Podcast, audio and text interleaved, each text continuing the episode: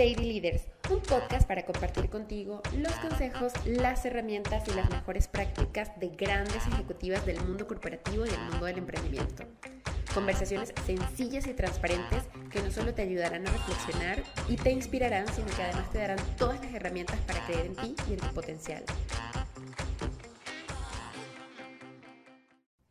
Damaris, muchísimas gracias por acompañarnos en este episodio de Lady Leaders. Encantados de tenerte aquí. Em, me gustaría comenzar cediéndote la palabra para que nos cuentes un poquito de ti, quién eres, qué haces, a qué te dedicas y por qué haces lo que haces, que es lo más importante aquí. Primero que nada, gracias Paula y gracias por, por este espacio y por, por poder compartir, que siempre es enriquecedor. Pues mira, te cuento un poquito de mí. Soy soy Damaris López Fuentes, eh, estoy en el área y en todo este ámbito de recursos humanos. Tengo más de tres años de experiencia en, temas de transformaciones culturales, administración del cambio, pero antes de entrar al tema profesional, ¿quién es Damaris? Damaris es una persona súper sonriente, eh, súper positiva. Eh, te podría decir, bueno, soy la tercera de tres hijos. Seguimos en el debate, soy la tercera o la segunda porque tengo una hermana gemela. Eh, entonces... Eh, Súper interesante eso. ¿Pero quién nació primero? Se supone que nació mi hermana. Ah, entonces. Somos 30 segundos de diferencia, así que siempre existirá la duda quién fue primero. Pero la verdad es que me llevo increíblemente bien con, mi hermana. Entonces, los tres hermanos eh, nos llevamos muy poquito tiempo y te parece que somos como como triates. Y, la verdad es que vengo de una familia mexicana súper unida, con, muchos valores. Eh, muchas cosas también van cambiando con el tiempo. De una familia tradicional, poco a poco vas haciendo ajustes y cambios, pero orgullosamente una familia mexicana. Y bueno, pues, ¿cómo empiezo mi carrera? Que me preguntabas, ¿cómo eliges? Eh, ¿Qué estudiaste? ¿Cómo empezó todo esto? Empezó y te contaba un poco por la inquietud de de yo tenía esas ganas de, ser periodista, de estar en la calle, de captar el momento, de estar con la gente, eh, de llevarme emociones, sensaciones. Y, ahí es donde dije, claro, eh, eh, cuando estás en secundaria, en prepa y empiezas como con esa inquietud de, ¿qué voy a estudiar? yo dije, periodismo. Y de pronto me topo con una cosa que todavía... Pero periodismo, di la verdad, periodismo de guerra, aparte. Sí, es lo que te iba a decir, me topé con una cosa un poquito más fancy que decía periodismo de guerra y dije, no, si yo quiero acción, pues la guerra. Entonces yo en ese momento veía el conflicto y, y, había un periodista de, que estaba dedicado a la guerra y entonces dije, wow, quiero periodismo de guerra. Entonces empiezo a investigar en dónde se da, cómo se estudia, eh, qué preparación tenía que tener. Y entonces cuando llego y les digo, yo no voy a ser una persona que esté atrás del escritorio, voy a estudiar periodismo de guerra. Claro que aquí dijeron, ¿qué? O sea, te apoyamos en el tema de, comunicación y periodismo, pero de guerra. Y, ese fue un primer consejo muy sabio que me dio mi papá. Eh, me dijo, ¿por qué no primero estudias algo muy general? Entonces ahí nos fuimos por, por la idea de por qué no primero estudiar comunicación y, e ir viendo las diferentes especialidades y poder entonces ya conscientemente elegir si quería periodismo de guerra o no. Entonces eh, elijo estudiar comunicación, yo siempre con el foco periodismo de guerra. Y a mí todo mundo me decía, ¿a qué vienes a la universidad? A estudiar periodismo porque yo voy a hacer una especialidad en periodismo de guerra. Eh, y poco a poco la vida te va poniendo angelitos y mucha gente en el camino. Y entonces ahí es cuando eh, me topo un, profesor que me dice, tienes un don especial como para escuchar a la gente, eh, esa empatía. Y yo creo que tu talento estaría desperdiciado en periodismo de guerra. Yo creo que podrías estar en una organización.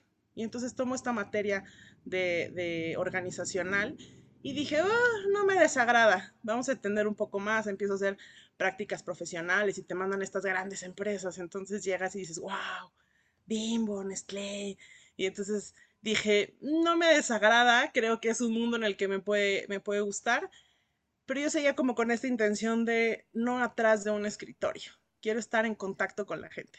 Oye, pero ¿qué había en el, pero el periodismo de guerra era por no querer estar detrás del escritorio o qué tenía el, de atractivo el periodismo de guerra para ti? Aparte, no, no sé, ¿cómo manejabas ese tema de que a lo mejor venían pensamientos de, o sea, literal, voy a estar en medio del desastre y, y, de mucho riesgo? Hoy te puedo decir que era un total desconocimiento de la realidad, de lo que en realidad se vive, de las repercusiones de lo que hay en la guerra, de lo que viven los reporteros de guerra. Eh, creo que en ese momento era más la adrenalina, el decir hacer algo diferente, salir de lo tradicional, que te dicen, pues hay administración, contabilidad, este, eh, psicología. Entonces, creo que era más esa parte de, soy una persona activa, soy una persona que le gusta ir más allá. Entonces, cuando se me atravesó el periodismo de guerra, dije, eso, eso. Hoy te puedo decir con el tiempo que no lo hubiera estudiado o a lo mejor mi vida hubiera sido completamente diferente. Y, creo que en la vida se te va poniendo el camino y si estás lo suficientemente abierto y consciente, vas entendiendo por dónde va. Y, este primer profesor eh, me puso ahí y dije, ok, estoy abierta a escuchar, a entender qué es esto de, la, del desarrollo organizacional. Y entonces es cuando salgo de, la carrera y dije, hacia dónde vamos y, entra, llega mi vida consultoría y, me dicen por primera vez desarrollo de capital humano. Entonces dije, bueno, vamos a una consultoría. Entonces me sonaba porque dije, bueno, no es atrás de un escritorio, tienes que estar con el cliente, diferentes industrias, es algo eh, un tanto ágil. Entonces dije, ok, perfecto, estuve ahí un par de años, aprendí muchísimo, me gustó muchísimo, este, aprendí de todas las industrias. Yo les digo que un consultor es el backstage entonces ves todo lo bueno y lo malo de una organización, te toca mejorar esas organizaciones eh, o a veces dar un consejo, pero la verdad es que no cambio por nada esa experiencia, me llevo muchísimo y ahí otra vez llega mi vida, esos tipo angelitos mentores, gente que te va dando luz en el camino y tuve un excelente líder, una gran líder, que ahí me dio el primer gran consejo profesional y me dijo, Damaris, siempre vas tú primero. Jamás dejes un tema familiar o jamás dejes un, tema personal y, lo antepongas ante algo profesional. Y, algo, siempre en, este equipo, en consultoría, eh, había, había también un consultor francés y él decía, y siempre todos los que me conocen saben que este ejemplo lo doy, que la vida es como un banco. Entonces tú vas depositando y tú sabes cuánto dinero hay en la cuenta. Entonces cuando tú necesitas sacar dinero, necesitas, no un favor, pero sí necesitas que sean accesibles contigo porque necesitas un permiso, porque necesitas algo. Tú sabes si hay dinero en la cuenta o no. Tú sabes con qué confianza te acercas a tu líder y sabes si pedir o no. Entonces, ahí me empecé a formar mucho así, el siempre dar el extra mile, el siempre estar disponible, porque al final yo sabía que algún día me iba a tener que acercar a la caja a retirar dinero. Entonces, siempre daba el plus y, la verdad es que fueron unos años muy enriquecedores al estar en, consultoría. Oye, pero antes de seguir por la parte de, profesional, cuéntanos un poquito también a nivel personal, eh, cuáles han sido esos tres momentos que tú consideras, aparte del mm, mm, desligarte totalmente de la idea de periodismo de guerra, eh, que, marcaron un antes y un después en ti, que marcaron esos siguientes pasos que fueron, que se fueron dando hasta quienes hoy Damaris, justamente? Lo primero te podría decir, el, primer evento eh, desafortunado, pero que a la larga entiendes que por algo tenía que pasar, que marcó mi vida, fue eh, el fallecimiento de mi papá. Falleció cuando yo tenía 17 años.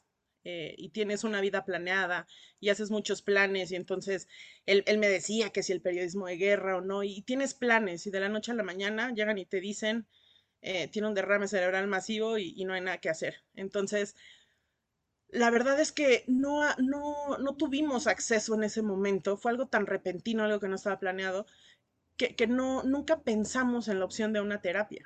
O sea, éramos una familia muy unida, fuimos llevando todo este tema, ahora entiendo del duelo, y, pero llegó un momento en que dices, me falta algo, o sea, algo en mí no se ha trabajado, y, y entonces ese primer gran momento es la pérdida de mi papá, de ahí con el tiempo empezó a decir, creo que hay algo que no he sanado, hay algo, y ese algo me mueve a estudiar después tanatología.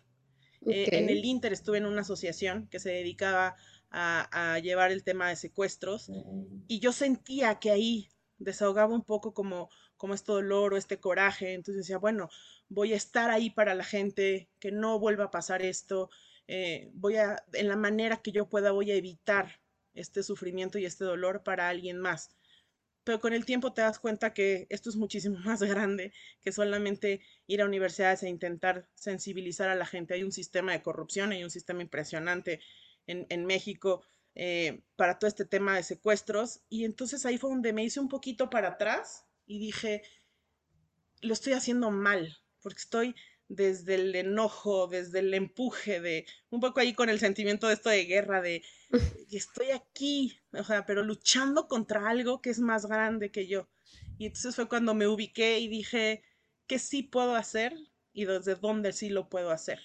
Y entonces fue cuando dije, pues es un momento, es, es más práctico poder llevar o trabajar tu dolor y a, la parte también educarte. Entonces dije, pues lo que sí puedo hacer es trabajar mi dolor y ayudar a más gente. y, y, ayudar sobre todo en ese momento en México, eran muchas pérdidas sin el regreso del cuerpo. Y entonces empecé a entender que realmente el dolor de la gente y que es un ciclo que no se cierra cuando no tienes un cuerpo presente. Y entonces dije, ya sé, me voy a volver tanatóloga, voy a ayudarme a mi dolor y voy a ayudar al dolor de los demás. Y entonces estudio tanatología. Y un tercer momento, te podría decir, eh, cuando estaba en, en, PepsiCo, fueron muchos años ahí de grandes aprendizajes, de estar en contacto con grandes líderes, eh, con grandes personas y grandes seres humanos, y, y, fui enriqueciendo mi visión. Y eso me lleva a lo que soy hoy, a una persona que elige su, carrera y, que conscientemente sabe lo que quiere y, que va a trabajar por gusto y, no por necesidad. Entonces, en, la vida fui teniendo estos mentores y, y en esto estoy ahora. Oye, con respecto a tanatología, cuéntanos un poquito para los que tampoco saben mucho al respecto, qué es tanatología y me parece curioso y bastante interesante que, que es un, hablas de una sanación no desde el rencor, porque a veces queremos sanar como luchando contra algo que, como tú dices, no, es más grande que nosotros Em, y no sé, o sea, me pongo, y, y, no sé si decir me pongo en los zapatos es la palabra correcta de una persona que le secuestran a un, un papá, a una mamá, en tu caso fue una muerte natural, por decirlo de alguna manera, una muerte dolorosa, pero también esa parte donde te, exacto, lo secuestran y nunca, me, nunca más ves el cuerpo, o sea, tus hijos que, o hijas que las desaparecen. Entonces, ¿cómo, cómo trabaja la tanatología ese dolor? La tanatología en sus inicios, que, la fundadora de toda esta corriente es Elizabeth Kubler-Ross, se enfocaba únicamente en acompañamiento a enfermos terminales. Sin embargo, hoy en el mundo hay tantas pérdidas. Eh, dentro de las primeras pérdidas está obviamente la de la salud, pero también está la del trabajo, eh, está la pérdida de los padres. Entonces, hoy en día te puedo decir que hasta la pérdida del celular genera un, gran eh, dolor. los animales también han causado eh, y, han entrado a las familias a tomar un lugar muy importante. Entonces la tanatología hoy se dedica a todo lo que tiene que ver con pérdidas que, son significativas para el ser humano. Entonces, eh, cuando yo empiezo a estudiar tanatología es con este fin de acompañar a las mujeres o a las familias que no tienen un cuerpo, un proceso de duelo se completa cuando terminas con todos estos rituales, con estos ritos alrededor del cuerpo. Y entonces prácticamente físicamente lo ves eh, eh, lo entierran y ahí termina para ti. Y entonces hoy, por ejemplo, con la pandemia, no tenemos oportunidad de hacer y de cerrar ese ciclo. Entonces, cuando tú no cierras ese ciclo, queda esta sensación como la que yo tenía de algo me falta, no sé si no dije adiós, no sé, hay algo. Entonces, em, por eso es que, empiezo con este tema de tanatología y me ha servido mucho también a nivel profesional, no solo personal. Y, y te podría decir que al final, eh, cuando mencionas, eh, no, no es desde el enojo. Al final, siempre, y dentro de las etapas del duelo viene el enojo, el por qué a mí. Después aprendemos a entender el por qué a mí no, qué me hace diferente. pero en ese momento que estás muy enojado o que ves una situación en el país, en, tu entorno, te enoja y dices, qué, qué, frustración de no poder hacer algo, ese enojo entonces lo llevé a estudiar lo siguiente, que es todo el tema de logoterapia, el resignificar las cosas. Si solamente te quedas ahí eh, y, no, no, cierras ese duelo, eh, entonces se vuelven duelos que, eh, son de bastante tiempo y se vuelven patológicos. Entonces la intención es cerrar el ciclo, que la persona resignifique la pérdida y entonces pueda ver qué voy a hacer con esto que me pasó, qué voy a hacer con este dolor. Por eso es que vemos mucha gente que después de un evento así pues generan fundaciones, movimientos, después se van apagando con el tiempo y solamente las que verdaderamente tienen un sentido son las que vemos que perduran. Entonces, cuando terminas de cerrar el duelo y de acompañar a la persona, entonces es cuando elijo estudiar eh, logoterapia y es donde acompañas a la gente a encontrar un sentido de vida. ¿Qué haces con esto que me pasó? ¿Cómo me marca como persona? Eh, ¿Qué puedo hacer con esto? Y, qué se requiere de mí al servicio de los demás? Ok, no, buenísimo. Aparte, qué bueno que al final es un complemento, exactamente, porque ¿qué haces cuando sanas si no aprendes a redireccionarlo o a darle una causa? Increíble, de verdad que sí. Oye, ¿y hoy tú das consultas o cómo, no sé, si una persona, por ejemplo, quiere platicar acerca de y, bajo este tipo de terapias, ¿tú las haces por tu cuenta o, qué, qué, papel desempeña hoy en la formación de Damaris? A nivel profesional, he tenido líderes que, me han dejado ejercerlo en, las diferentes empresas. El coaching y la, y la logoterapia van de la mano.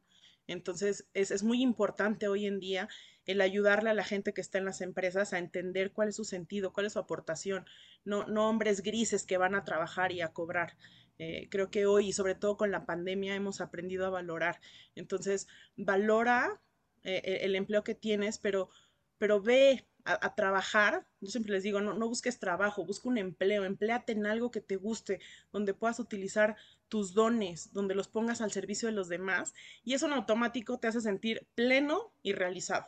Entonces, eh, en el coaching trabajamos mucho eso, la parte de qué quieres hacer, qué te gusta a ti, para dónde quieres ir.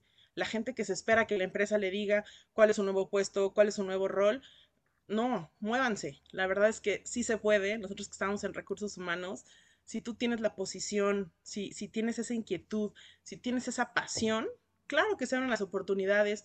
Hemos generado áreas. Entonces, yo te puedo decir que desde que empecé mi carrera he ido cristalizando y materializando todo lo que me he propuesto.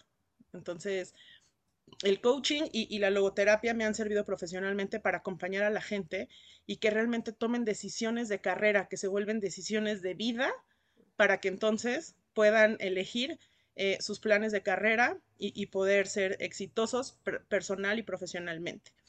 Y a nivel personal, con esta pandemia vi que se pueden hacer muchas cosas virtuales, que se puede tener un plan A, un plan B y un plan C. Entonces sí, las estoy dando ahorita las terapias eh, virtuales y, de esta forma, sobre todo de tanatología, ahorita hay tanta pérdida eh, de, raíz del de muchos seres queridos, compañeros de trabajo por, por COVID, que ahorita es cuando más tanatólogos se necesitan al servicio de la gente. Ok, buenísimo.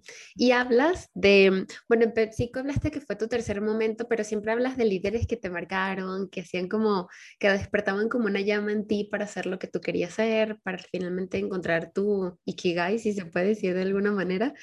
Em, ¿Qué características tenían estos líderes? Eh, si puedes mencionar o sea, no solo uno, sino los diversos líderes que te marcaron, pero ¿qué características tenían? ¿Qué comunicación tenían contigo? Eh, ¿Te inspiraban? ¿No te inspiraban? ¿Es todo un tema ahorita porque se trata de inspiración o se trata también de otro tipo de herramientas? Se trata de inspiración y de congruencia. Eh, el famoso walk the talk son, en, su, en general, ahora que lo pienso, son en, su mayoría han sido mujeres. Eh, mi primera, no vamos a llamarle jefe, mi primera gran líder en, en Deloitte, hoy está en Canadá, eh, llevando todas estas prácticas de, Human Capital. Y, ella fue la que empezó a darme ese ejemplo, fue mi, primer, mi primera jefa. Entonces ella me, fue enseñando y me, fue, me iba dando los buenos y los malos eh, consejos, tips de vida. y te puedo decir que ella ha sido para mí siempre un ejemplo de congruencia, de perseverancia, de pasión y de empuje. Em, después te puedo decir en PepsiCo, tuve una gran líder eh, que se llama Angélica Garza, hoy es CHRO de, de Aeroméxico, y Angélica es ejemplo igual de, perseverancia y, es una mujer siempre echada para adelante. De todas he aprendido el, esta parte de, de siempre tener esa inquietud, de ir más allá, de no quedarte con, lo que te dejan, investigar, indagar. Eh, en, PepsiCo Pedro Padierna siempre nos decía curiosidad intelectual. Entonces, el siempre, no quedarte ahí, el siempre ir, e, el, nutrirte personal y profesionalmente. Eh, entonces, Pedro también fue un gran líder. Eh, él estuvo durante toda la transformación de, de PepsiCo Alimentos México. Paula Santilli, creo que en PepsiCo fue donde digo que, que tuve grandes líderes.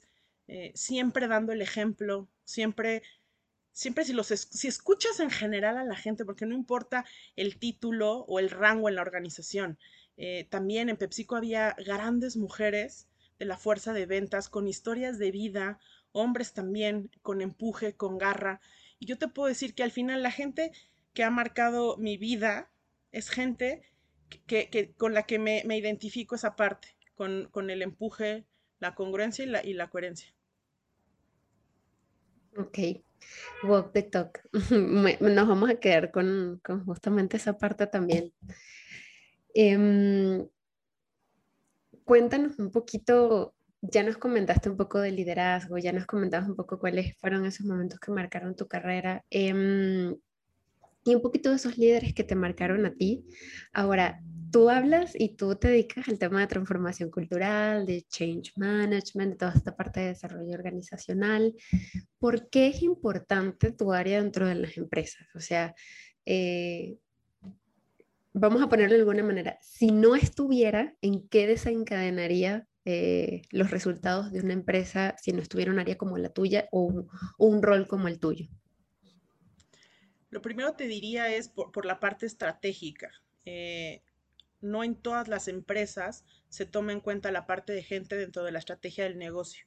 Y al final, quien mueve la organización, a pesar de la digitalización y de la automatización, son los empleados, son, son los seres humanos. Entonces, lo primero es la importancia que, que, los board, que todos los comités ejecutivos tengan en cuenta y tomen en cuenta en el presupuesto toda esta parte de gente.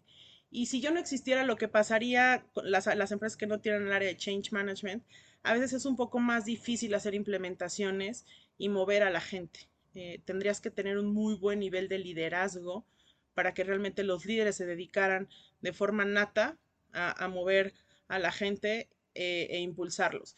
¿Qué hacemos en estas áreas de transformación, de change management?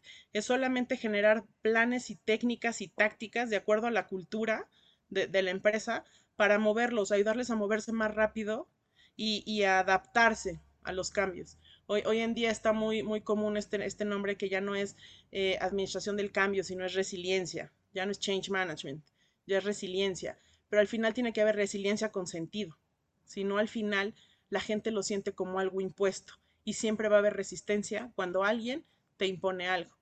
En cambio, cuando les explicas y los haces parte de, incluso participan y te pueden dar eh, algunos tips, algunas sugerencias y dentro de la mejora continua, los empleados son los que hacen la diferencia. Ok, buenísimo. Gracias, Damaris. Oye, un poquito, eh, este tema de, de, o sea, el podcast es sobre liderazgo femenino y mm, tú hablabas y qué fortuna que las líderes que te marcaron eran líderes, este, mujeres.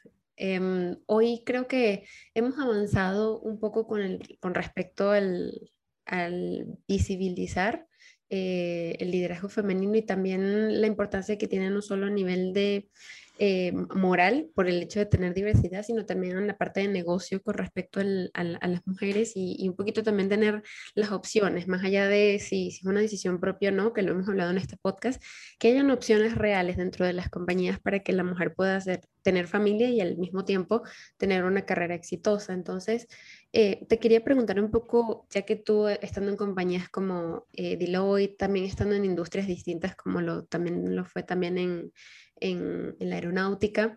Eh, ¿Veías alguna diferencia entre liderazgo femenino, liderazgo masculino? ¿O también qué implicaba no tener eh, liderazgo femenino dentro de, estas empresas? Pues lo primero te diría, en, en, PepsiCo, sí, sí, la cultura misma de la organización y en general creo que son, eh, la, la, cultura de la empresa es la que marca qué tanto también las mujeres participan o no, pero también depende mucho del liderazgo de las mujeres. Yo te puedo decir que en PepsiCo había muchísimas mujeres, participan muchísimas mujeres, son líderes, líderes en áreas de ventas, de operaciones. Entonces, yo de ahí no tengo eh, ningún ejemplo de, cómo se puede bloquear a una mujer, al contrario, eh, siempre, siempre hubo opción para crecimiento en las mujeres. En, en la aviación fue un poco más complicado, eh, de hecho, mi líder fue la primera mujer en el, en el comité ejecutivo y, es, es, al principio difícil en algunas industrias o en algunos medios, pero te puedo decir que, que al final, eh, hoy en día, todo, todo el sistema eh, empuja a, a, que haya, haya mujeres. Perfecto. Sí, yo creo que hoy, digo, creo que hay que trabajarlo un poco más porque las cifras no mienten. Al final de todo, sí sobre todo no cuando en el, en, el, en el, eslabón de managers o en esa cadena, sino cuando ya intentan ser a nivel directivo o cuando ya empiezan a crecer un poco más, sobre todo porque en ese nivel de managers es cuando empieza el tema de tener familia, eh, tener un poco más tiempo enfocado a los hijos y allí es donde hemos visto, bueno, pero ¿qué está pasando? Si es más allá de un tema personal, creo que es un tema de tener los espacios o o las políticas correctas, ¿no? Hablábamos también con, con, la CEO de Mastercard. Por ejemplo, la política de Mastercard es seis meses para hombres, seis meses para mujeres, cuatro ya no recuerdo, tres y tres, pero la cuestión es que ya no le tenemos que preguntar a la mujer, eh, o no tiene por qué existir la pregunta en, en, en el tema de reclutamiento, en las entrevistas para iniciales, si, si tiene pensado tener familia o no, que ya por ahí está mal, es una pregunta que no viene el caso pero pues la misma entonces habría que hacerla al hombre, ¿no? Porque tienen la misma cantidad de tiempo para dedicar a la familia. Yo diría que las oportunidades están en mi experiencia en toda esta parte de, coaching que he dado. Es más la mujer que se limita y que tiene mm. miedo, porque la oportunidad está, y si no está, ten por seguro que la puedes ir a pedir y tocar puertas y se va a dar. Pero todavía creo que en México hay, hay muchas mujeres que, tienen este estereotipo de la mamá perfecta, de la mamá que tiene que estar presente. Y, algo que siempre Angélica nos decía, y es algo que se me quedó muy grabado, eh, son elecciones de vida, decía, son trade-offs. Las mamás no hacen sacrificios, hacen elecciones de vida. Entonces ella también decía, hay que ayudarles a organizarse. Eh, si, si sabes que tal día es el festival, tú ya sabes que el 10 de mayo es el Día de las Madres y tal día es el de, el de fin de curso, el de Navidad, entonces decía, organízate, organiza tus juntas y, y, seguramente habrá un día a lo mejor que el niño está enfermo, pero tú tienes una reunión ejecutiva muy importante, pero a lo mejor has estado el 90% y ese día puedes no estar en casa y también es hacer un, un, un, un núcleo de apoyo y redes de apoyo. Entonces, yo, yo trabajé con equipos así de alto desempeño donde no importa que no estés presencial. O sea, somos equipos que menos ahora, a, remotos, a larga distancia, hoy con el COVID lo estamos viendo. Entonces yo te diría es, por eso la importancia de hablar en las organizaciones de qué quiero, por qué estoy aquí, para qué estoy aquí, eh, y, y, ser muy transparentes. ¿sí? Cuando haces esos equipos abiertos donde trabajan realmente en equipo, cada quien obtiene lo que necesita y tienen el éxito en conjunto. Entonces yo te diría que, esta parte de lecciones de vida es lo que para mí ha marcado, porque es real. Diario hacemos pequeñas decisiones y hay días que tenemos que hacer unas un poquito más grandes y, y realmente son cosas que sí, sí marcan y cambian tu vida. Total, me encanta el tema de lecciones de vida. Y sí, tienes razón, o sea, qué bueno que tú con tu experiencia como coach eh, has visto que es un tema también de limitación, porque pasa mucho, ¿no? O sea, a mí también en tantas entrevistas es como em, siempre tratan de negociar el, el rango salarial desde un inicio y yo siempre les digo, mira, este se puede es como me decía, me acuerdo un, un, jefe también, tú di el número y ponte un lápiz en la boca hasta que nadie saque el tema para estudiar el número, pues ya, ¿no? y es que es así, o sea, nos cuesta un poquito porque siempre tratamos de ser condescendientes, siempre tratamos en ese sentido de ser como más, este, em, cuando, cuando quieres siempre, se me, se me, fue la palabra, pero cuando siempre quieres mostrarte eh, support, o sea, en ese sentido, eh, sí somos más susceptibles a... Eh, no sabemos decir que nosotros. más en esta cultura. Es una cultura donde siempre dices que sí y, dices, claro, y, hasta en temas personales, tal día vamos a hacer una cena, sí, claro, y sabes que no puedes y vas a estresarte y entonces vas a tener que hacer, cambiar la agenda. ¿Y qué pasa si al principio empiezas a negociar y dices, no, tal día no puedo? Entonces, eh, esta parte de, de, la honestidad y de ser abierto y decir, no puedo, o sea, vamos a hacerlo diferente o yo me conecto por FaceTime ahora, Zoom, y ustedes hacen la reunión. Creo que esta pandemia nos ha venido a cambiar mucho los conceptos y, y todas las los mitos, realidades y, y, percepciones que teníamos. Y hoy vemos el cómo sí. Yo siempre a mi equipo les, les digo, por cada no que me traigas a la mesa, quiero que me traigas tres sís. Porque sí hay formas de hacer las cosas. Entonces, si tú traes un no, ok, dime cómo tres cosas sí vamos a poder hacer y alguna de esas tres va a funcionar o nos va a abrir la puerta a otras ideas. Entonces solo es no cerrarnos y cuando dices no, tampoco en esta cultura mexicana es decir no y justificarte. Simplemente es no. Es como no puedo y ya, tengo compromisos y punto. Sí. no, pero si quieres, entonces yo me ofrezco. No, no es no. no es no. ok, buenísimo. Oye, hablando un poquito de consejos, ¿cuáles en, vamos a reducirlo a dos? O bueno, los que quieras, pero los dos mejores consejos que te han dado. Estos que te, he mencionado, la parte de, siempre eh, ponerte tú primero antes que el trabajo, siempre y cuando hayas dado el extra mile y haya fondos en esa cuenta. Exacto, haya fondos para ir a la caja. Y la, segunda es esta parte de todas tus decisiones son elecciones de vida, no son sacrificios. Eh, entonces hay que ser a veces honestos con uno mismo y decir, come on, o sea, sí, esto que Tendemos siempre a decir, mi jefe no me dio el permiso, no me dieron las vacaciones, pero no decimos, yo no di o yo he quedado mal. Entonces solo hay que reconocer y ser honestos con uno mismo y cuando sabes que tienes la razón, con data, solamente decir, oye, aquí está. Ok. ¿Y los dos peores consejos? Los dos primeros, perdón, ¿qué? Los dos peores consejos. Los dos peores consejos. Eh, eh, teníamos un, un compañero que decía, tú siempre di que sí y luego ve cómo lo haces y, cómo sacas provecho. Entonces, eso aplicaba en todo, ¿no? En todo en la vida. Y, hoy creo que es lo peor que puedes hacer, solamente decir que sí a un empleo o que sí a una asignación, solo porque sí y luego ver el beneficio personal. Eh, creo que, eso no. Y otro mal consejo que, que me hayan dado no consejo, pero te, te, podría decir en mi experiencia profesional, ha sido el, el dejar de ser tú por pertenecer, sobre todo cuando vamos empezando y son nuestros primeros trabajos, eh, por pertenecer a un grupo o por, aprender de un grupo, el, mm. dejar de ser tú misma y, empezar a, a, mimetizarte.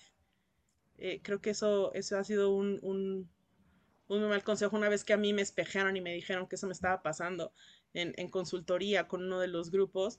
Fue impresionante porque lo primero, claro, fue un, por supuesto que no. No, yo no, exacto. Yo sería incapaz.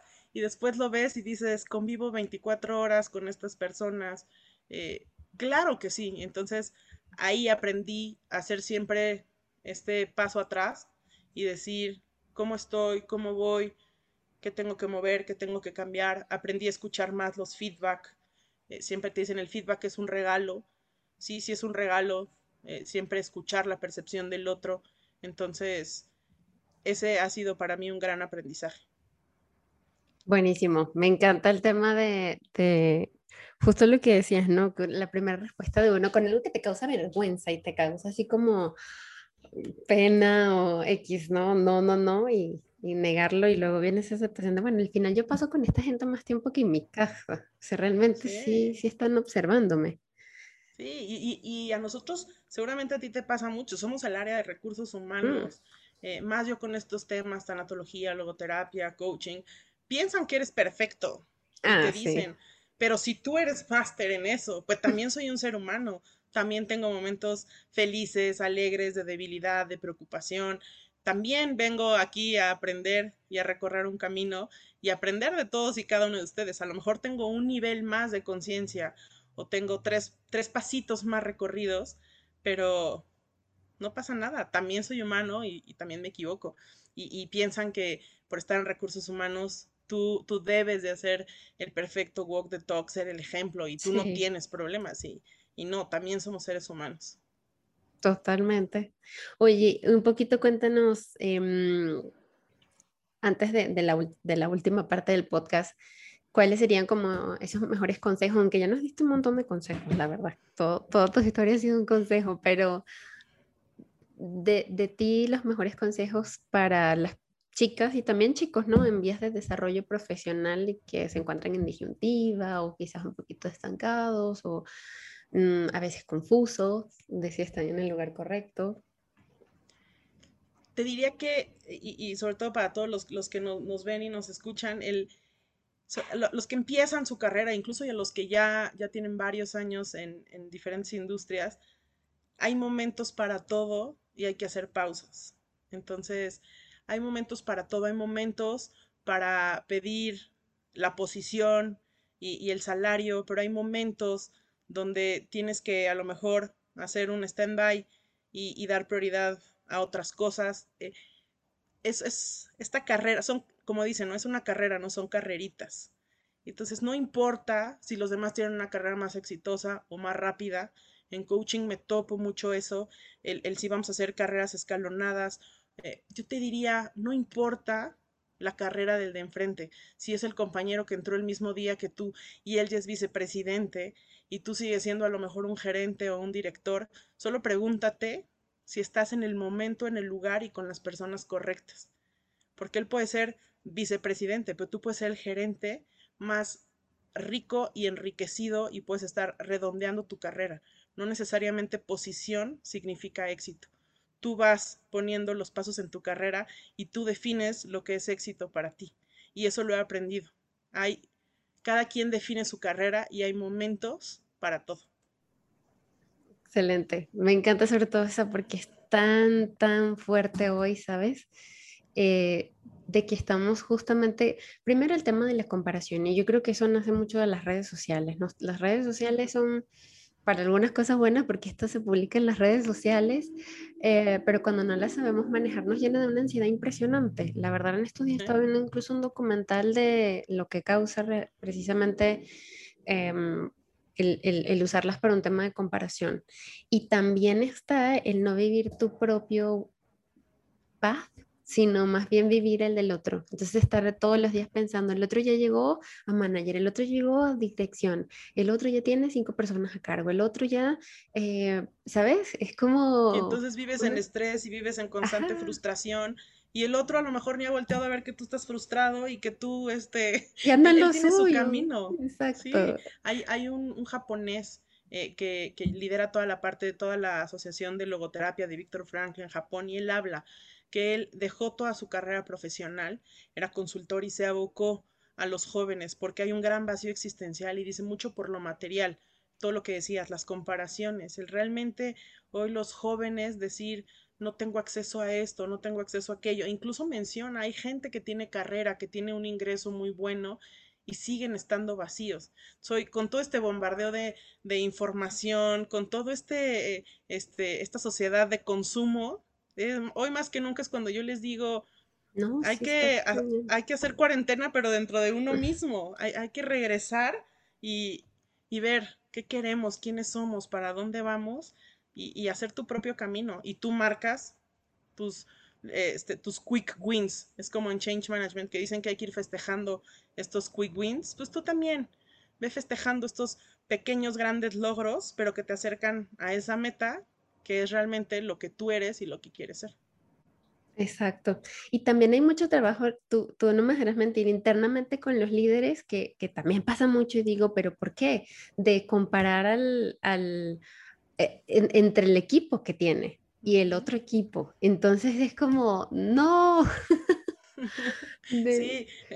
Ayuda, ayuda a cada eh persona en su paso y en su, en su carrera, pero si desde el líder empieza la comparación, se pone más ansiosa la persona, porque pues al final es su líder. Hay, hay, que hacer mucho trabajo con líderes, sin olvidar también que son seres humanos. Exacto. Eh, hace poco estaba dando coaching a, a una persona, un, un directivo, y me decía, es que mi jefe claramente tiene miedo de que puedo ser mejor que él, pues también es un ser humano y también seguramente entonces está pasando por eso. Entonces, solamente ser más empáticos y, y, entonces ver, estoy en el lugar correcto, estoy en el momento correcto, con el equipo y las personas correctas y si no, toma decisiones. Y si no las tomas, siempre les digo, la vida o la organización tomará la decisión por ti. Eso es correcto. Eso es correcto. Buenísimo. Damaris, em, el libro, película, arte, lo que tú quieras que haya marcado un antes y un después en tu vida. Hace rato que hablábamos de Walk the Talk, e, ese libro de Caroline Taylor, me, me, lo dejó mi líder de leer antes de empezar toda la transformación de PepsiCo y es un líder que para mí, es un libro que para mí dejó mucha claridad. Se llama Walk the Talk y habla de cómo se hace, no técnicamente un, cambio ni una transformación, sino de forma muy sutil cuáles son esos pasos. Y hace la comparación en el libro a un baile. Entonces, cambiar y transformar es como un baile muy sutil en el que poco a poco, sin forzar, se va dando. Entonces, Walk the Talk es uno que, marcó mi vida. Eh, ahora estoy leyendo otro que se llama Ethics of Happiness de Stephen Coelho es un logoterapeuta irlandés, pero también es consultor y es eh, vicepresidente de recursos humanos. Y entonces él habla de cómo se puede mezclar la tanatología, la, logoterapia, pero él habla de la felicidad y de cómo la felicidad se crea por momentos, pero momentos con sentido. Entonces. Sí, porque hablamos, hablamos de una felicidad con responsabilidad, ¿no? Porque a veces, y con conciencia. a veces malentendemos el, el, concepto de felicidad con libertinaje y es así como, bueno, yo voy a hacer lo que yo quiera, ¿no? Perfecto. Hay gente muy dura. También venimos de una cultura en la que siempre hemos buscado el perfeccionismo o, o, somos en, general en México una, una cultura del esfuerzo. Y entonces somos muy duros y no nos festejamos el, pues esto para mí a lo mejor es un gran logro. Y justo por esta comparación o, por esta dureza. Entonces hay que ser más amorosos y más generosos con nosotros y hacer una pausa y decir, esto me genera felicidad. Parece que no, pero claro que sí. Buenísimo. Oye, con que mm, hemos tenido muchísimas enseñanzas de tu parte a lo largo de este episodio, pero si tuvieras que escoger una con la cual quedarnos, aparte del consejo que nos diste para los chicos, con que de ti específicamente, ¿con qué enseñanza nos quedamos? Sería una vida con, sentido y con conciencia. Cuando yo descubrí toda esta parte, cambió totalmente mi vida. Eh, realmente sí, desde la tanatología, la logoterapia, el tomar estos momentos y hacer estas pausas para voltearte a ver como ser humano, es, lo que ha hecho la diferencia en mí. Y, te diría, cuando vas en la vida con, este, con un propósito, y, con esta claridad todo funciona. Una vez, ahora recuerdo también un consejo, ahí para que lo anotes antes. Alguien me dijo, no importa si no sabes lo que quieres, con que sepas lo que no quieres. Y eso ha sido eh, también un gran consejo. Entonces, en este propósito no tienes que tener este tu Excel y tu plan de vida así año por año. Con que sepas al final del día cómo quieres trascender, cómo quieres ser recordado, pero incluso no por los demás, por ti mismo. O sea, si ahorita tuviéramos una conversación con San Pedro y me dijera, ¿por qué tienes que ganar el cielo? Creo que ahí es donde... Esto, mira, me, me, acabas de dar una pregunta para el podcast, ¿por qué te tienes que ganar el cielo? Me encanta. Sí, ¿por qué te tienes que ganar el cielo? Porque fui una persona que, que, que a lo mejor dio lo mejor que tenía Y, eso es algo, eh, hace poco también en una sesión de coaching hablábamos de, malas decisiones del pasado y, le decía, sé más generosa y sé más amorosa contigo, porque nadie toma una decisión diciendo, la voy a tomar ahorita para que en 10 años esto me parta la vida o me parta la carrera. La tomaste porque era el nivel de conciencia y para lo que había en ese momento. Entonces la tomaste creyendo que era la mejor elección y decisión para ti. Entonces, pues así vas en la vida, tomando decisiones y 10 años después dices, tomé una buena, una mala, pero todo suma al final del día. Todo suma en, tu historia para llegar y decir a San Pedro, ¿por qué sí me debo de ganar, el, cielo. exacto. Oye, hablando de decisiones, ¿has tomado, tienes en mente alguna mala decisión que hayas tomado? De verdad, o sea, diciéndonos con honestidad, esta fue una mala decisión y, y hoy uno lo ve como una mala decisión es, como, es una pregunta complicada, yo lo sé, incluso haciéndolo yo lo sé, porque si tú me preguntas, no sé, desde mi inicio, ¿tomaste una mala decisión? Yo hubiese dicho sí, estudiar psicopedagogía eh, y aparte idiomas modernos, yo que hubiese estudiado economía. Entonces yo digo, al final ni siquiera hoy es una mala decisión, porque soy feliz haciendo lo que hago. igual, igual que tú coincido, ¿no? Al final no hay como esas malas decisiones y seguramente en el día a día tomamos malas y luego este, le pones liquid paper y ya se borró, o tomas otra decisión y, lo compones. Te podría decir que sí, tengo una, una muy presente, pero fue por miedo. Eh, y, eso es algo con lo que sí tenemos que trabajar todos los días en, el miedo. Eh, la tomé con, pensando más, en, la tomé con ese sentimiento de miedo. Y al final, al final dije, bueno, ya la tomé y entonces tus tres minutos bajo el agua y dije, ok, perfecto, pero la padeces. Conforme fueron pasando los meses y los años, yo decía, por miedo tomé esta decisión y, aprendí muchísimo, es, es una experiencia que me dejó muchísimo, pero sí, la tomé con miedo y entonces entendí que lo que estaba viviendo era el resultado de, de ese miedo. Y entonces ahora espero tomar mejores decisiones con un nivel de conciencia más alto eh, y, también creyendo más en mí. Al final, estaba escuchando uno de tus podcasts y, decían, la vida te pone eh, los retos y te enfrenta a lo que sí puedes, entonces no tengamos miedo. Buenísimo, me encanta. Me encanta y gracias por decirnos justamente eso que a veces hace falta, ¿no? Así de, ahí están pensando, Damaris, tanatóloga, logoterapia, coach, seguro es perfecta. Y mira, no, realmente, o sea, pasa eso, ¿no? Si, si llegamos a tomar muchas decisiones por miedo o tenemos la espinita allí de, estar pensando que lo peor puede pasar, justamente. Sí.